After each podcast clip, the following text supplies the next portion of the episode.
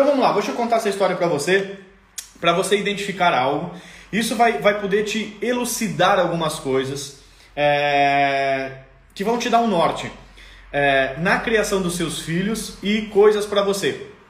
Isso é uma coisa muito legal que eu gostaria sempre que a gente pudesse juntar. Uh, é uma coisa que eu gostaria sempre que você juntasse, que é a criação do seu ser humaninho e você. Por quê? Porque muito da mãe que você é tem a ver com a criança que você foi. Isso só falando da maternidade. Mas muito da vida que você tem 90% tem a ver com a infância que você vivenciou. Então, quando eu te explico alguma coisa, eu te passo algum tipo de conteúdo, você começa resolvendo a sua vida e aplicando com seus filhos. Nem vou dizer começa, mas você trabalha as duas coisas juntos. Isso é muito importante, tá? Use as ferramentas para aplicar nos dois hemisférios. Que dois hemisférios? No seu e dos seus filhos. Isso vai ajudar bastante. Conta a história que um dia dois monges, dois monges celibatários, foram fazer uma transição, um caminho de uma cidade para outra há muitos e muitos anos atrás. Esses dois monges pegaram seus mantimentos, o que era necessário para fazer essa caminhada, para ir de uma cidade até outra. Provavelmente coisa de sete a oito dias de caminhada para ir de um monastério a outro monastério. Os monges saem, então, e eu não imagino como é que seja a conversa dos monges, né? Mas os monges saem conversando, batendo um papo, levando aquela mochila nas costas, isso há muitos anos atrás. No percorrer da caminhada, num determinado momento, eles passam de lado, ao lado de um rio. E no lado desse rio eles escutam alguns gritos. Os monges correm até o leito do rio e encontram uma mulher se afogando neste rio. Um monge então diz assim: não sei se ele disse isso, mas ele diz: Uau, precisamos salvar essa mulher. E o outro monge olha para ele assim: Não, nós não podemos tocar em mulher. E o monge diz: Mas eu preciso fazer alguma coisa, ela está se afogando, ela vai morrer. E o monge diz: Eu sei, mas nós temos um, um voto celibatário de que nós jamais iríamos tocar sequer numa mulher. E esse monge diz: Mas eu preciso salvar ela, ela vai morrer se a gente não fizer nada. E o outro monge relutante diz: Nós não iremos fazer nada, nós não podemos tocar em mulher. Se nós tocarmos em mulher, nós vamos quebrar o voto, e a gente não pode fazer isso. Nós temos um voto e precisamos honrar, nós demos a nossa vida é, nesse monastério, nós não podemos fazer isso. E o monge, cada vez mais preocupado, um dos monges, Preocupado, a mulher aos gritos dentro, da, dentro do rio: socorro, socorro, socorro, blu, blu, tomando uns golinhos d'água, né? Se afogando. E o monge, então, desesperado, jamais sem, sem pensar nos votos, sem pensar se ele é monge, sem pensar em nada, ele pula no rio e pega a mulher e puxa ela para o leito do rio. O monge então vai e salva essa mulher. Ele pegou ela, puxou pelos braços, trouxe ela até o leito do rio e salvou a mulher. A mulher então diz muito obrigado, ela, ela, ela, melhora, é, fica mais fácil de respirar e prontamente ela sai indo embora para ir em direção a, a, seus familiares, a sua aldeia. Os monges então recobram as suas coisas, juntam as suas coisas e seguem caminhando em direção à cidade que eles estavam indo, os dois monges.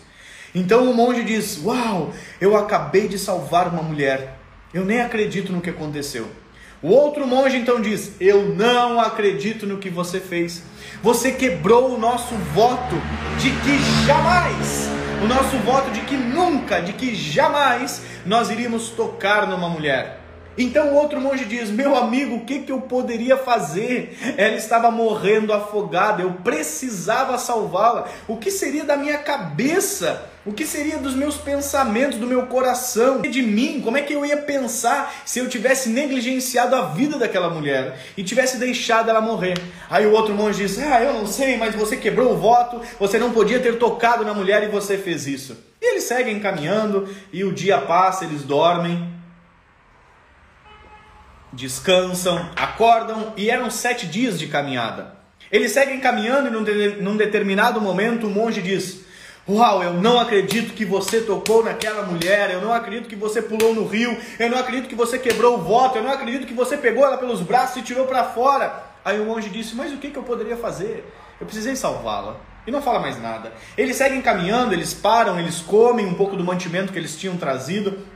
Ainda do primeiro monastério, e lá pelos tantos da conversa, o monge diz: Cara, eu não, não me desce, não desce aqui, que você quebrou o nosso voto, eu não consigo entender que você pegou aquela mulher, eu não consigo aceitar que você tocou nela, que você pegou ela. Não é, para mim não é, não, não é aceitar, você quebrou o nosso voto a vida inteira, a gente, a gente fez um voto por causa disso, nós somos monges celibatários, você não podia ter tocado naquela mulher, eu não acredito que você fez isso.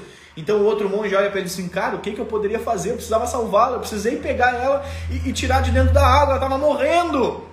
E eles seguem caminhando pelo quinto dia, pelo sexto dia. Lá no sexto dia, o monge diz assim: Eu, eu não sei o que, que eu vou fazer quando nós chegar lá no monastério, porque você tocou naquela mulher, você pegou ela. Eu vi você pegando ela, eu vi você carregando ela para fora do rio, eu vi você tocando com as suas mãos, que você fez um juramento.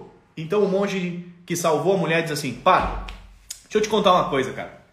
O negócio é o seguinte, o monge veio meio, meio, ficou Anderson assim. Ele chegou e disse, negócio é o seguinte, cara, deixa eu te falar uma coisa. Quando a gente saiu lá do monastério para fazer essa viagem de 7, 8 dias em direção a essa outra cidade, a gente viu uma mulher se afogando. No segundo dia de caminhada, eu parei, pulei no rio, peguei ela, tirei de dentro do rio e salvei a vida dela. E acabou. Hoje é o sexto dia. E todos os dias, todos os dias tu me fala o que eu fiz de errado.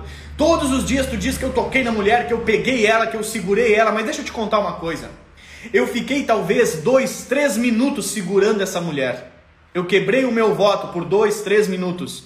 Agora você, meu amigo monge, fazem seis dias que está carregando essa mulher na sua mente.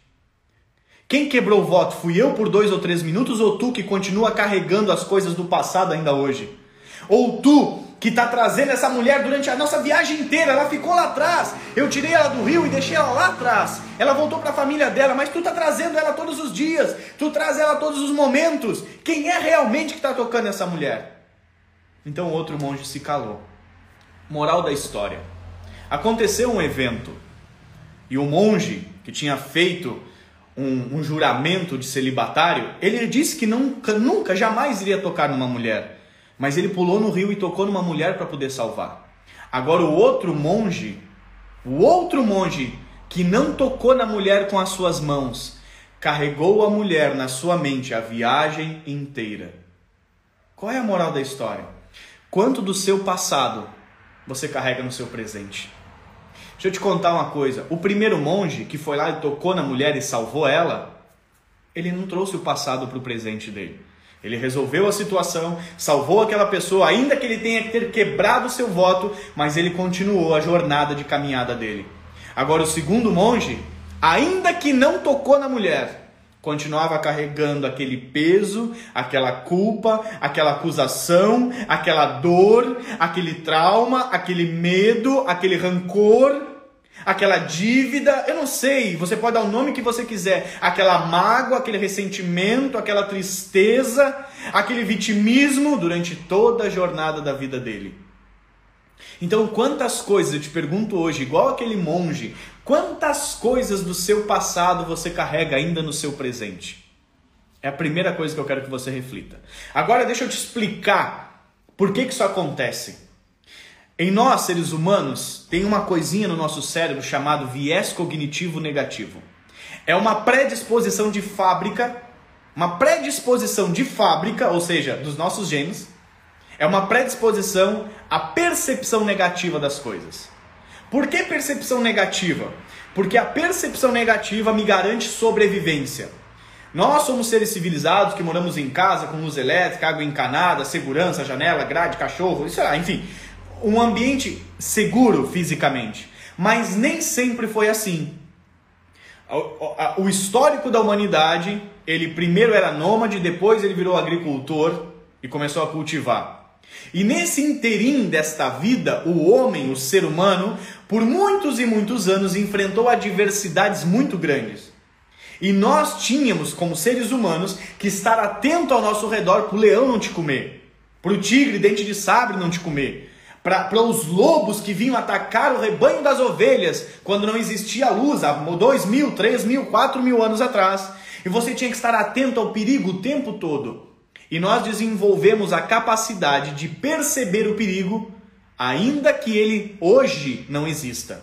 O nome disso é viés cognitivo negativo. É a sua capacidade, a sua predisposição para ver a coisa de forma ruim.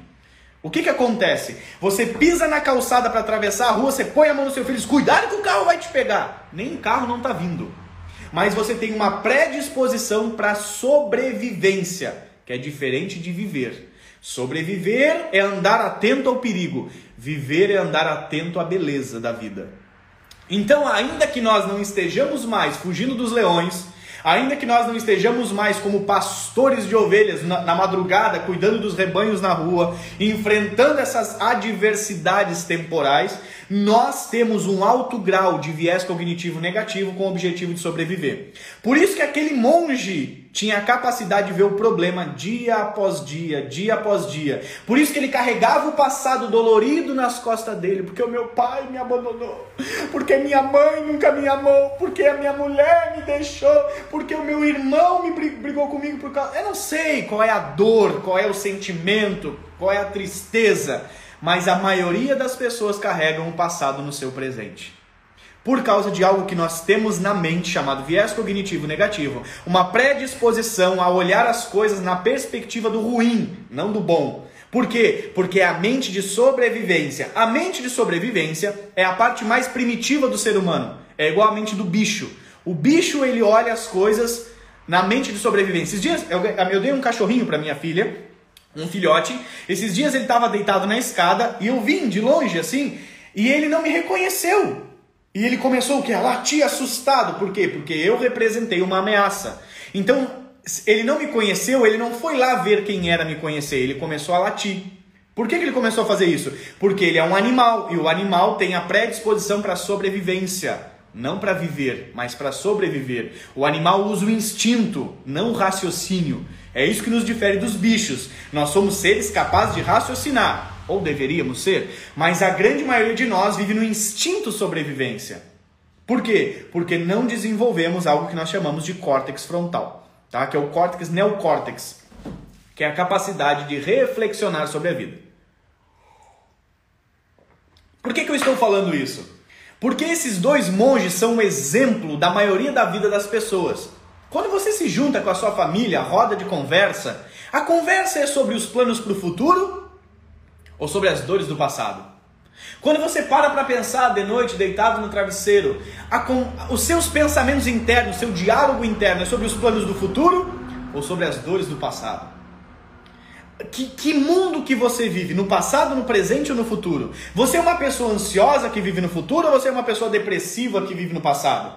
O Brasil é o país mais ansioso do mundo e um dos países mais depressivos. Poucas pessoas estão no presente. Então eu quero contar uma coisa para você que ainda que o monge tivesse no sexto dia de caminhada, a cabeça dele estava lá no primeiro ou no segundo dia. A cabeça dele estava fixa no passado. E todo mundo que vive no passado não, não consegue planejar o futuro.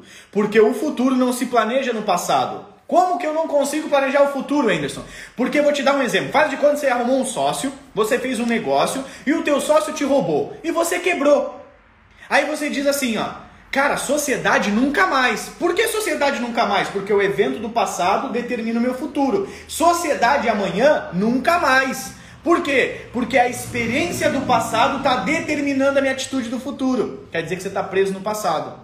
Não, o quê? Casar de novo? Jamais. Nem pensar. Por quê? Porque o evento do passado te projeta para a escolha do futuro. Gato escaldado, passado, tem medo de água fria, futuro. Toda pessoa que tem medo do futuro, que ela não consegue projetar algo no futuro, ela está pensando a partir da experiência do passado. Entendeu? É por isso que tem gente que foge das coisas. Que eu abri um negócio, mas nunca. Uma vez eu abri, é, quando eu era novo, rapaz, inventei de vender relógio. E, meu Deus, fui lá, comprei mil reais de relógio em São Paulo para vender na minha cidade. Lá, fiquei aqueles relógios, tudo. Nunca mais, eu vou ser funcionário público. Aí, o evento do passado determina o seu futuro. Isso estou dando um exemplo lógico, tá? Fora os, as estruturas emocionais do passado que são inconscientes. Eu não confio em ninguém. Por que, que você não confia em ninguém? Alguém já te traiu? Não, não, nunca ninguém me traiu.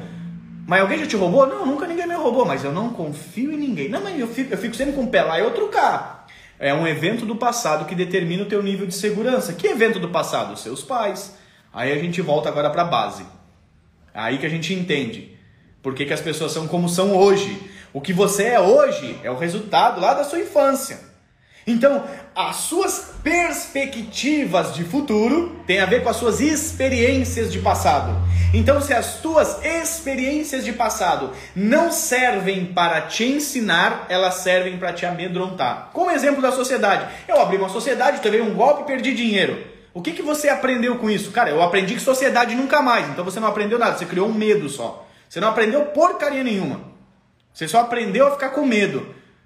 Você precisaria ter aprendido uma situação. Não, para eu fazer uma sociedade, eu preciso de um contrato bem formulado, eu preciso respaldar as coisas de forma correta, eu preciso contratar um advogado, constituir um contrato de forma sistêmica e correta, eu preciso ter um contador que seja que saiba, não que seja o mais barato, mas que seja o que mais saiba a respeito do meu conteúdo. Então eu aprendi que eu posso entrar numa sociedade desde que eu esteja respaldado, não com medo, mas com conhecimento. Não, sociedade nunca mais, sociedade é bom com Deus. Com o resto não presta. Pois é, então você tem uma experiência do passado que modela o seu futuro. Então, o seu passado, se tiver no seu presente, você nunca vai ter um futuro. É por isso que a maioria das pessoas vive um ciclo também, porque o passado dela influencia a tomada de escolha e a percepção que ela tem. E eu vou contar um, talvez seja um segredo para alguns e talvez para outros ainda não, mas não existe nenhum ser humano na face da Terra que não tenha problema de paternidade. É sério, Anderson? Mas meu pai é um cara incrível, minha mãe é uma mulher incrível. Quando eu falo paternidade, falo de pai e falo de mãe. O seu pai e a sua mãe podem ter sido pessoas incríveis, mas você era uma criança que não estava apta para lidar com as situações que você foi inserida. Simples assim. Então todo ser humano tem problema de paternidade. Todo ser humano, sem exceção. Todos nós temos. O que nós, como bons pais, temos que fazer é diminuir a quantidade de problemas que causamos para os nossos filhos. Se você já ouviu alguma vez dos seus pais, alguma vez, alguma vez, só uma, só uma, que as coisas são difíceis para adquirir, que dinheiro não dá em árvore, que você tem que valorizar o que teu pai faz, que o trabalho duro para você receber as coisas. Se você ouviu qualquer uma dessas coisas, você já desenvolveu uma semente de escassez. Aí, dependendo do quanto essa semente foi regada, virou uma árvore ou é só um brotinho, mas está ali. Então, todos nós temos esses problemas. Todos nós temos problemas de paternidade. Por quê? Porque nós temos a predisposição a olhar as coisas de forma negativa. Isso é biologia. Nós temos isso dentro do nosso cérebro. A neurociência comprova que nós temos algo chamado viés cognitivo negativo. Ou seja, viés cognitivo, interpretação, viés percepção, cognitivo, interpretação, negativo. Então nós temos isso de fábrica. Então o seu pai diz que, cara, hoje não posso te dar atenção, eu tenho um monte de coisa para fazer. O que, que você escuta? Eu não sou importante. Eu não sou uma boa pessoa. O meu pai acha mais importante limpar o carro do que ficar comigo. Ele errou em fazer isso? Errou. Mas não é que ele não te ama, mas você não se sentiu amado. Anderson, eu nem lembro se meu pai fez isso alguma vez. Você não lembra, mas o seu cérebro inconsciente lembra tudo. Nós temos outra coisa na memória que chama-se, chama-se, preste atenção, registro bio... Registro... É, oh Jesus. É, registro biográfico automático. O que, que é o registro biográfico automático? A sua vida está, a sua vida é uma biografia e você tem um registro automático dela. Todos os eventos da sua vida, todos eles estão registrados no teu inconsciente. Você não tem acesso a todos eles conscientemente, porque o teu cérebro faz um filtro na ideia de te ajudar.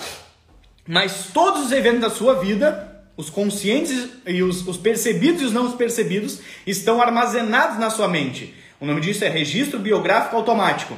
Você tem um registro biográfico automático. Deixa eu te contar uma coisa: quando você está dormindo, você ouve coisas, tá? E essas coisas ficam armazenadas no teu cérebro, ainda que você nem saiba que ouviu. Mas está aí. E se está aí, te influencia de alguma forma. Sério, Anderson? É verdade isso? É. Por isso que tem uma técnica que eu ensino para algumas pessoas, chama-se sleep talk, sleep talk, que é como você conversa com seu filho enquanto ele dorme. E ela resolve um monte de problema, que é uma pré-configuração do teu inconsciente. E, e, e, como funciona? E, e, dá certo? Sim, porque nós temos um registro biográfico automático. Você veio com. Sabe um registro. Sabe o seu computador? Que você navega lá no Google. Aí fica lá armazenado. Você escreveu lá café. Quando você entra no Google, tá o registro lá, o histórico. Você tem isso na sua memória. E é 100%, 100%. Então tudo que os seus filhos vivenciam fica armazenado. E hoje a mãe que você é tem muito a ver com a criança que você foi. A esposa que você é, a mulher que você é. Eu divido a vida em três partes, tá? Quais são as três partes? Quero que você preste atenção nessas três partes. Eu sou homem, eu faço marido e eu repasso pai. A, a, a, a cronologia do homem é homem, marido e pai. Mulher, esposa e mãe. É, é, esse é o ciclo da vida. Eu sou, eu faço, eu repasso. Eu sou identidade, eu faço propósito, eu repasso legado. Sacou? Então, nós, nós, mulher, esposa, mãe, ok? Homem, marido, pai. Esses três, essas, essas três estruturas a mulher que você é tem a ver com a criança que você foi, que é a primeira estrutura. Mulher quer dizer adulta, ok? Então a mulher que você foi projeta a esposa que você é e projeta a mãe que você é. Só que tudo isso tem a ver com a criança que você foi. Entendeu? Então, se você não entende a criança que você foi, os seus bloqueios, quanto do monge você carrega, que monge, Anderson, que eu falei no início da live, quanto disso você carrega, se você não entende quanto disso está dentro de você, Ainda que você queira ser a melhor mulher do mundo, fazer o melhor uh, matrimônio do mundo e representar e ensinar a melhor maternidade do mundo, você não consegue. Por que, que muitas mães me mandam mensagem? Não é uma, gente, não é duas, não é dez, é muitas mães. Anderson, quando eu vejo, eu perco a calma. Anderson, eu não consigo controlar a situação. Anderson, eu falo, mas eles não me escutam. Por que, que eu não consigo exercer a maternidade? Por que, que eu não consigo exercer, fazer, lá, botar para fora? Porque aquilo que quando você era criança botaram para dentro, tá com defeito, tá com problema. E não tem a ver com você amar os seus filhos ou não. Isso é indiscutível, ainda mais para uma mãe. Eu conheço uns homens, aí tem, tem uns homens que são uns merda, me desculpa, que não, não dão bola para os filhos, que às vezes se separam e aí não procuram as crianças. Ele, ele consegue se afastar, porque tem uma estrutura biológica para explicar isso, mas tudo bem. Mas mãe, é praticamente indiscutível a mãe que não seja apaixonadíssima pelos seus filhos. Só que amar os seus filhos não é o suficiente. Não, Anderson, não. Amar bolo de chocolate não te dá um bolo de chocolate. Amar bolo de chocolate te faz ir no mercado comprar os ingredientes, te faz preparar o bolo de chocolate, esperar o bolo de chocolate e desfrutar do bolo de chocolate. O amor, ele é a ferramenta propulsora, mas é o conhecimento que fundamenta as coisas. É simples assim. Então o amor me move para gastar o meu tempo, o meu dinheiro, a minha energia em favor de cuidar dos meus filhos, em favor de aprender coisas novas, em favor de investir neles. Mas não é o amor que fundamenta. Isso é muito doido. Então, exemplo, tem mãe que compra um carrinho para o filho de mil reais, mas ela nunca investiu mil reais em conhecimento para educar o filho. Ela compra um berço de mil reais, mas ela nunca investiu mil reais em favor de conhecimento para cuidar das emoções do filho. Ela compra uma roupa. Uh, meu Deus, roupa de criança é muito cara, é assustador, né? Quanto menor a roupa, maior o preço. Eu acho estranho pra caramba. Mas deve ser por causa do, do trabalho que dá pra fazer, não sei. Mas ela vai lá, compra uma, um look pro filhinho, pra filhinha, e ela gasta 200, 300, 400 reais. Um carrinho da Borigoto. Quanto custa? É Borigoto, não? Nem me lembro mais. É, quanto, ela gasta um monte com essas coisas mas ela não investe o mesmo, a mesma, nem sequer a mesma proporção em desenvolvimento dela para educar os filhos. Ela ama os filhos? Sim, ama, com certeza. Mas a cabeça está longe. Por quê? Porque aí é outro fator. Porque esse é o fator cultural. Cuidar bem dos seus filhos é dar comida, dar roupa e preparar uma boa escola. Ah, eu vou dar educação para os meus filhos. Educação formal não serve para porcaria nenhuma, gente. Nada, nada, me desculpa, mas não serve para nada. Ainda mais no mundo que nós estamos hoje, nos nossos dias. Quem dirá para os dias que os seus filhos vão estar vivendo? Os dias que os seus filhos vão estar vivendo, sabe para que vai servir uma faculdade? Para nada. Eles não vão trabalhar no que as faculdades ensinam hoje. Pode esquecer, não vai servir para nada. Nada, nada, nada, nada, nada, nada, nada. Anota aí, põe meu nome embaixo e daqui a 20 anos você lê e diz o Enio estava certo. Então, olha, olha que doideira. Eu comecei explicando para você a respeito da história dos monges, para explicar que nós temos algo chamado viés cognitivo negativo, que é uma predisposição para ver o negativo, e aí você para para analisar a criança que você foi, a mãe que você é e como você educa os seus filhos. Você fortalece o viés cognitivo negativo ou você fortalece uma via de percepção positiva? Quando seu filho olha para dentro de casa, o que ele vê? Uma coisa fácil ou uma coisa complexa? O que ele vê? Qual é a percepção que ele tem? É isso que a gente tem que pensar.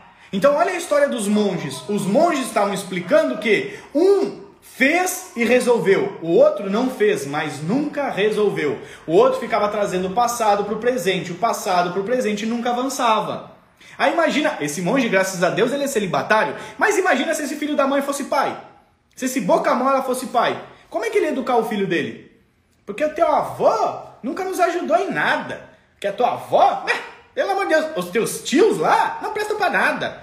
Que aquele teu, ele ia estar tá contaminando o filho com as dores emocionais dele. Não, não, não, não, nada de abrir negócio. Um dia o teu avô, o teu avô abriu um negócio, ralou a vida inteira, nós perdemos tudo, passamos necessidade. Por isso que eu trabalho nessa empresa, ó. E você vai fazer uma faculdade, você vai ser advogado e vai passar num concurso, porque eu não quero que você passe trabalho igual eu passei. Ele não está preocupado somente com o teu bem-estar, ele está projetando as dores dele em você. Ele só está sempre projetando as dores para a próxima geração.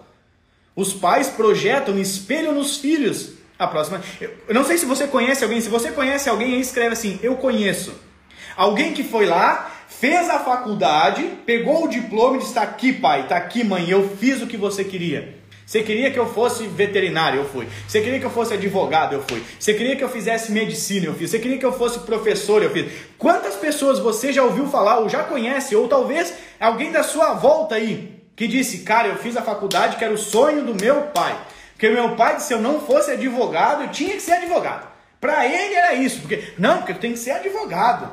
Quantas pessoas você conhece que fizeram a faculdade, pegaram o diploma e disseram assim, tá aqui, pai. Eu me formei em advocacia, pai, sou advogado, porque era o sonho da sua vida. Agora, pai, sabe o que, que eu vou fazer? Eu vou fazer educação física, porque eu quero ser professor numa academia. E o cara vai lá e... É, por que isso? Porque os pais projetam no filho, espelham no filho as suas dores. Aí deixa eu te perguntar, para para analisar comigo aqui. Se o pai projeta no filho, vamos fazer uma analogia aqui comigo, tá? Tá aqui o papai e a mamãe, tá aqui o filhotinho. Esse aqui é o ser humaninho. Ser humaninho, papai e a mamãe. Aí o pai vai lá e projeta nos filhos, o pai e a mãe tá projetando no filho a sua dor. Como é que vai ficar o ser humaninho? Uf. Aí o ser humaninho que projetou a dor sobre ele Hoje virou pai, virou mãe, virou adulto. Como é que tu acha que está esse ser humaninho? Como é que tu acha? O problema é quando você projeta no seu filho o seu sonho. Porque quando você projeta o seu sonho, quer dizer que você não realizou, correto? Se você não realizou seu sonho, tem uma frustração por trás. Você não projeta só o seu sonho, você projeta toda a sua frustração junto. Tudo tem um poder em equivalência. O que, que é isso, poder em equivalência? Para existir o alto, existe o baixo. Para existir o longe, existe o perto. Para existir o grande, existe o pequeno. Para existir o claro, existe o escuro. Tudo tem dois lados. Toda moeda tem dois lados. Então, quando eu projeto os meus sonhos em você, ainda que eu financie os meus sonhos, os teus sonhos, Vou pagar da faculdade, filho. Eu sempre quis médico, ser médico, mas nunca consegui. Tive que trabalhar muito, mas hoje eu posso pagar R$ 4.500 para você ser médico. Eu vou pagar isso. Ainda que eu pague, eu projeto meu sonho em você, eu também projeto a minha frustração. Porque tudo é um poder equivalente. O alto vai o baixo, o baixo vai o alto, o perto vai o longe, tudo é equivalente. Então eu projeto os meus sonhos em você e as minhas frustrações. Uma criança tem capacidade de lidar com as frustrações de um adulto? Não tem. Entendeu? Então olha que interessante. Esse ser humaninho que era, esse ser humaninho cresceu, virou um monge. O monge tem uma alta expectativa, uma alta percepção negativa das coisas. Hoje ele vai virar pai que, que ele vai fazer com o ser humaninho dele, gente? Ele vai trazer a carga do pai dele, do avô, do pai dele, tudo para o ser humaninho. Então o seu filho hoje, ele não é a somatória sua e do seu marido. Ele é a somatória das suas gerações. Por isso que tem uma passagem bíblica que diz assim: Deus fala assim: Eu visito a maldição dos pais nos filhos até terceira e quarta geração. Que, que é isso? Eu trago, não é Deus malvado, gente. É o encargo que vem de uma geração para outra. Quantas coisas você faz que você aprendeu com seus avós? Seus bisavós provavelmente você nem lembra, né? Porque eles não deixaram legado, então você nem lembra quem é. Você lembra talvez o nome, morava em algum lugar, mas quem, legado eles não deixaram. Então você traz essa projeção hereditária de uma geração para outra. Você é a somatória biológica e psicológica dos seus antepassados. Então, se você traz o seu passado para o seu presente, não existe futuro. Não existe futuro para quem tenta andar para frente olhando para trás. Eu duvido que você não vai tropeçar e cair. Faz um dia, vai na rua e diz assim: eu vou dar 100 metros para frente olhando para trás. Duvido. Por isso que no seu carro tem um retrovisor desse tamanho. O retrovisor é desse tamanho no seu carro. E o para-brisa é gigantesco, porque é para você olhar para frente. Não é para você olhar para trás. Só que as pessoas não olham para frente, elas olham para trás. Então, enquanto o seu passado não estiver resolvido no seu presente, o seu futuro estará fadado ao fracasso. Enquanto o seu passado não estiver resolvido no seu presente, o seu futuro será limitado. Enquanto o seu passado estiver latejando no seu presente, o seu futuro será pequeno. Isso é triste, né? Porque no nosso futuro que estão tá os nossos filhos. Os seus filhos não vivem só o seu presente. Eles vivem a sua cronologia futura. O meu filho um dia vai ser, exemplo, né, que é os pais projetam, o meu filho um dia vai ser advogado. Você está projetando o futuro dele. O teu sonho para ele é para o futuro, mas o teu encargo que você vem trazendo diariamente é do teu passado. Quantas crianças aí, eh, na minha época, me conta se já fizeram com você, botavam uma lãzinha vermelha na testa para parar o soluço. Você lembra disso não? Fazia isso com você? Pegava uma bolinha de tecido verme vermelha, vermelha. Era uma bolinha de tecido vermelho e botava na testa. Que a criança... Quem ensinou isso? Os antepassados. Estou dando só um exemplo de como a gente traz o passado para o presente. Tu acha que eu fiz isso com a minha filha alguma vez? Não. Isso é, um, isso é um evento cultural, entendeu? Mas é mais ou menos assim que acontece. Quantas coisas do passado a gente tá. Tem um monte de coisa. A minha avó fala até hoje: desvira o chinelo, senão tua mãe vai morrer. Eu disse, meu Deus, mas não morre nunca, gente. Não varre a casa, porque senão. Como é que é? Não casa. É coisas do passado que as pessoas vão trazendo. Eu estou dando um exemplo físico para a gente entender quantos conceitos, quantos traumas, dores, bloqueios você traz do passado para o seu presente.